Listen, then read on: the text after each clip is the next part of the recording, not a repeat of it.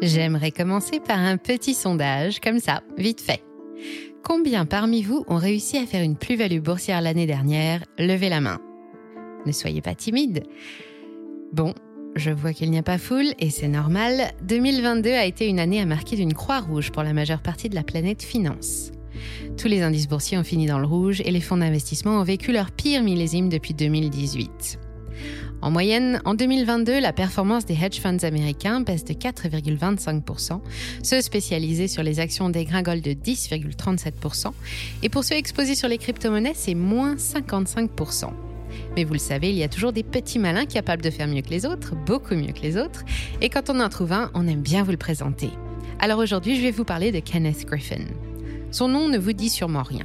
Et pourtant, derrière ce regard à la Paul Newman et ce brushing sel et poivre trop sexy, se cache la 38e plus grosse fortune du monde, estimée à 32 milliards de dollars par le magazine Forbes en 2023. Il cache aussi l'un des cerveaux les plus dégourdis de la haute finance, celui du grand patron de la bourse de New York, ancien de Harvard, dont les succès récents ont attiré l'attention des médias et de la justice. Citadel, c'est sa société de gestion, et Wellington, son fonds d'investissement vedette. Entre le 1er janvier et le 31 décembre 2022, pendant que le SP500 reculait de 19% et que le Nasdaq rendait 33%, Wellington a servi un bénéfice de 38,1%. Mais ce n'est pas tout, car Ken dirige aussi Citadel Securities, devenu cette année le plus gros organe de négociation en bourse des États-Unis et présent dans 50 pays. Détenir un fonds d'investissement et opérer sur une place boursière dont le fonctionnement vous appartient, ça a des avantages. Ça peut par exemple vous aider à multiplier la valeur de vos actifs sous gestion par 4 en seulement 2 ans, malgré un renversement de marché et une conjoncture économique détestable. Incroyable, hein? Si incroyable qu'on se demande comment a fait Ken pour réussir un tour de passe-passe aussi admirable. Est-ce un pur génie ou bien est-ce qu'il ne tricherait pas un peu par hasard? Parce que ce ne serait pas la première fois, et que pour en arriver à des performances aussi délirantes, vous imaginez bien qu'il y a forcément un truc. D'ailleurs, la justice américaine se pose la même question, une parmi d'autres.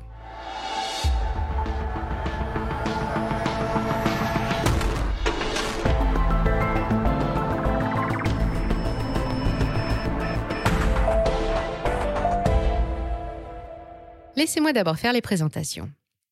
Né en Floride il y a 52 ans, Kenneth Griffin est un self-made man.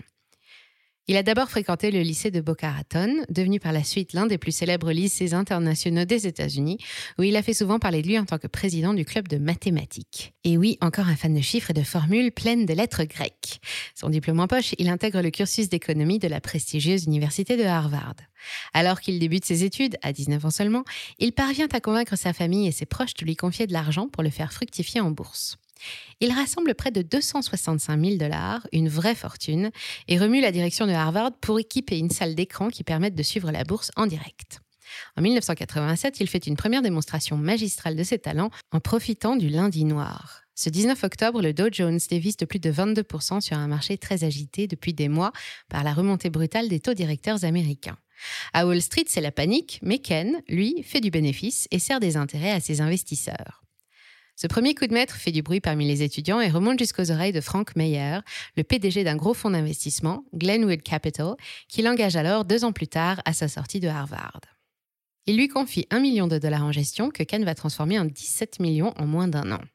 Impressionné par ses talents, plusieurs gros clients font pression pour lui confier près de 4 millions de dollars, avec lesquels il fonde Citadel LLC, sa première société de gestion. Nous sommes en 1990 et voilà comment Ken Griffin, à l'âge de 22 ans, pose son pied dans les hautes sphères de Wall Street. Tout le monde se demande quel est son secret, mais le jeune homme n'est pas très loquace. De sa stratégie, il ne dit pas grand-chose, juste qu'elle se base sur des modèles mathématiques de son invention, mais on sait aujourd'hui qu'il pratique l'investissement quantitatif. Cela consiste à guider les investissements en tenant compte d'un maximum de données hiérarchisées de façon optimale pour anticiper de gros bénéfices que les marchés grimpent ou baissent. Actions, obligations, mais aussi immobilier, métaux précieux, matières premières et même crypto-monnaies, on trouve de tout dans les portefeuilles des fonds citadelles avec deux mots d'ordre diversification et réactivité. Jusqu'en 2008, ces fonds vedettes, Wellington et Kensington Global, vont servir en moyenne 20% par an à ses heureux clients. Ken, lui, est milliardaire et fait son entrée au groupe Bilderberg et à Davos. Attention, ne croyez pas qu'il ne fait jamais d'erreur. En 2008, il n'a pas vu venir les subprimes, par exemple. Cette fois, il ne fait pas exception. Quand la crise éclate, Citadel recule, comme tout le monde, et Ken doit revoir tous ses algorithmes. Il va mettre trois ans à récupérer ce qu'il a perdu en trois mois, Mais il va en apprendre énormément, et une fois remis en selle, plus rien ne pourra l'arrêter.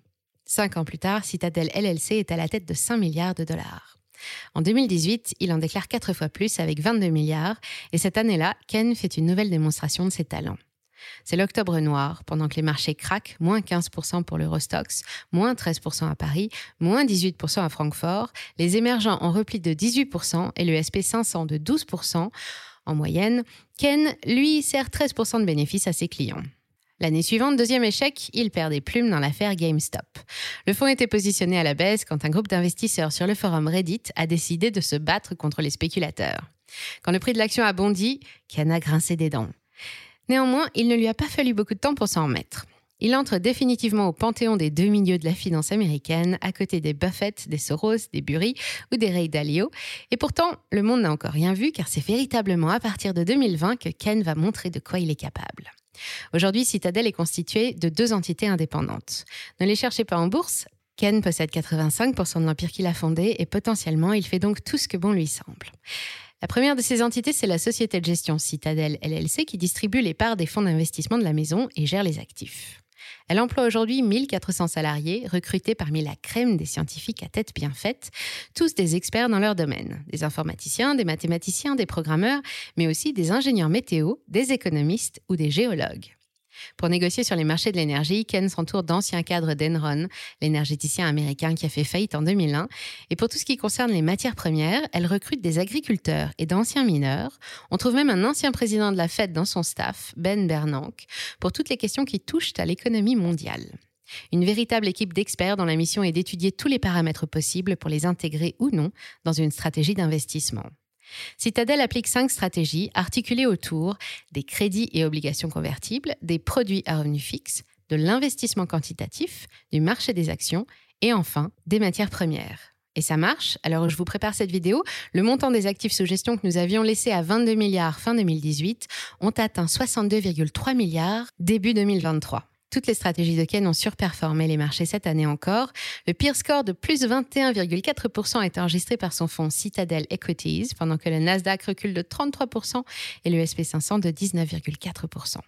Mais cette belle performance n'est pas ce qui a rapporté le plus d'argent à Ken, ni ce qui lui donne autant de pouvoir. Je vais donc maintenant vous parler de la deuxième entité de l'Empire Citadel que je n'ai pas abordée jusqu'à maintenant et qui donne du fil à retordre aux autorités américaines, Citadel Securities.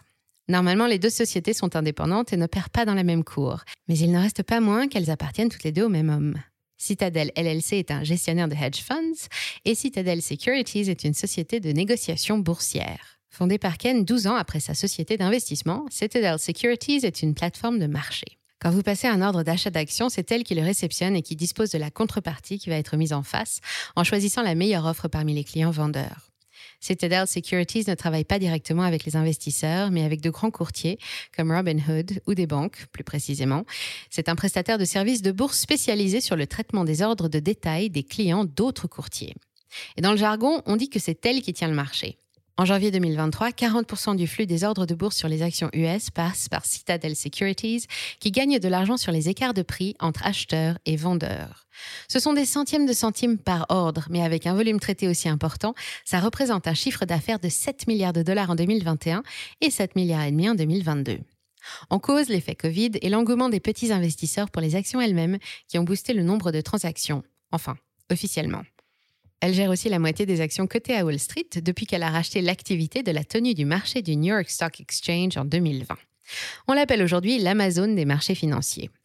Comme tout autre opérateur de marché, Citadel Securities est agréé et contrôlé par les autorités financières, mais justement, depuis l'annonce des chiffres de croissance délirants du fonds Citadel et de la fortune de Ken, elle est revenue dans leur viseur. On se demande par exemple si l'ensemble est vraiment contrôlé comme il devrait l'être et ce qui se passerait si Citadel devait rencontrer des difficultés financières avec les leviers gourmands qu'elle propose, couramment supérieurs à 7. On ne peut pas non plus s'empêcher de faire le parallèle avec un autre homme d'affaires devenu célèbre malgré lui, Sam Bankman-Fried, qui lui aussi était en même temps à la tête d'une plateforme de négociation FTX et d'un fonds d'investissement, Alameda Research, spécialisé sur les crypto-monnaies. FTX et Alameda ont fait faillite le 11 novembre dernier, et si l'événement n'a pas eu de répercussions sur le système bancaire, ce serait bien différent si la même chose arrivait à Ken. JP Morgan, ABN Amro, Goldman Sachs ou encore la Barclays, toutes les grandes banques et les plus gros courtiers travaillent au quotidien avec lui. La taille et l'importance de ces activités laissent planer le spectre d'une crise systémique qui pourrait déclencher un raz-de-marée planétaire en cas de disparition brutale. Et l'actualité nous a montré récemment que personne n'était à l'abri d'une faillite express, surtout avec des leviers jusqu'à 7. Mais ce n'est pas tout. On se demande aussi si les performances exceptionnelles des fonds Citadel n'auraient pas un lien avec les relations privilégiées que la société entretient avec la plus grosse plateforme de négociation américaine, ou dans quelle mesure Ken et ses équipes gardent la tête froide face au charme des conflits d'intérêts quasi quotidiens auxquels ils sont confrontés dans la gestion des actifs de leurs clients. La réponse est simple, ils succombent. Souvent, car les occasions ne manquent pas, avec à chaque fois beaucoup d'argent à la clé. Forcément, la justice américaine commence à bien connaître le dossier. Entre 2014 et 2021, Citadel Securities a été poursuivi des dizaines de fois et a dû s'acquitter de plus de 124 millions de dollars en amendes et indemnisations pour plusieurs condamnations. Manque d'informations sur la fixation des tarifs, déclaration inexacte des montants de vente à découvert, exécution de transactions en dehors des horaires des marchés, publicité mensongère, Ken ne s'est rien interdit pour faire grossir son business avec une petite préférence pour deux techniques en particulier. La première, on l'appelle l'internalisation. Cela consiste pour un intermédiaire de bourse à répondre lui-même à un ordre d'achat reçu en utilisant les titres qu'il détient dans son propre portefeuille, plutôt que de servir les titres mis en vente par un autre client. Ce n'est pas une pratique illégale. Elle est même couramment utilisée par les banques commerciales, mais seulement tant que le client bénéficie des meilleures conditions financières. Et ça, chez Citadel, apparemment, on n'est pas au courant. L'autre technique pour grappiller quelques millions de dollars à coups de centimes, retarder les ordres de ses clients pour négocier ses propres titres avant. La FINRA, l'autorité américaine de régulation de l'industrie financière, a relevé 72 infractions dans son rapport d'enquête paru en décembre 2021, après qu'une plainte, une de plus, ait été déposée un an plus tôt à la demande des autorités financières sud-coréennes. Dans ce rapport, on apprend par exemple comment entre 2012 et 2014, des centaines de milliers d'ordres de bourse ont été retirés du marché, le temps que les équipes de Ken négocient les titres pour le compte de Citadel, puis qu'ils répondent manuellement aux ordres mis en pause avec ces nouveaux titres en se rémunérant par la différence entre le prix d'achat et le prix de vente. Forcément, le client est perdant, il ne bénéficie plus ni de la garantie du meilleur prix, ni de la promesse de délai d'exécution au plus court. Et ça aussi, c'est interdit, mais chez Citadel, on n'est pas au courant non plus. Alors reprenons. Ken Griffin n'est pas un magicien. Si en 30 ans il est parvenu à surperformer tous les indices boursiers et les meilleurs fonds d'investissement, ce n'est pas seulement grâce à l'amour des mathématiques. Il s'est approprié la moitié de la bourse de New York et bizarrement, depuis cette heureuse acquisition, son fonds d'investissement explose tous les scores en 2022, de 21 à 38% de performance quand les marchés sont en plein brouillard. Il a aussi beaucoup plus d'amis qu'avant. Ken, le philanthrope et amateur d'art, est très engagé politiquement aux côtés du Parti républicain qui bénéficie de sa générosité depuis 2012. Janet Yellen de la Fed, Stephen Cohen, gérant du hedge fund Capital Advisor, Gabriel Plotkin de Melvin Capital, l'ancienne sénatrice de Georgie Kelly Loeffler, l'épouse de Jeffrey Sprecher, l'ancien directeur de la Bourse de New York, ils ont tous leur nom sur le carnet d'adresse de Ken. Pas de doute, les relations, ça aide. Certes, par sa taille, le fonds Citadel ne peut pas concurrencer les géants comme BlackRock ou State Street, mais si ses algorithmes douteux se multipliaient et ses pratiques illicites venaient à s'intensifier jusqu'à entraîner sa chute, personne ne pourrait éviter une catastrophe. Citadel Securities devrait alors servir de bouée de sauvetage et tout le système boursier américain serait menacé. Rassurez-vous, comme c'est Ken qui contrôle la moitié des échanges à Wall Street, pour le bien de tous, ses amis veillent à ce qu'il paye des amendes, quitte à ce qu'il continue de s'enrichir. Depuis 2020, il est devenu too big to fail et too big to jail. Ken n'avait sûrement pas prévu d'algorithme pour en arriver là, comme quoi il n'y a pas que les maths dans la vie. Attention, ne me faites pas dire ce que je n'ai pas dit, les maths, c'est quand même super important. Si c'est le langage de l'univers, c'est aussi celui de la finance, et ils sont nombreux, ces matheux, à avoir damé le pion aux meilleurs traders. Je peux comprendre que ce soit souvent très abstrait, mais il faut être bon en maths ou au moins connaître les bases.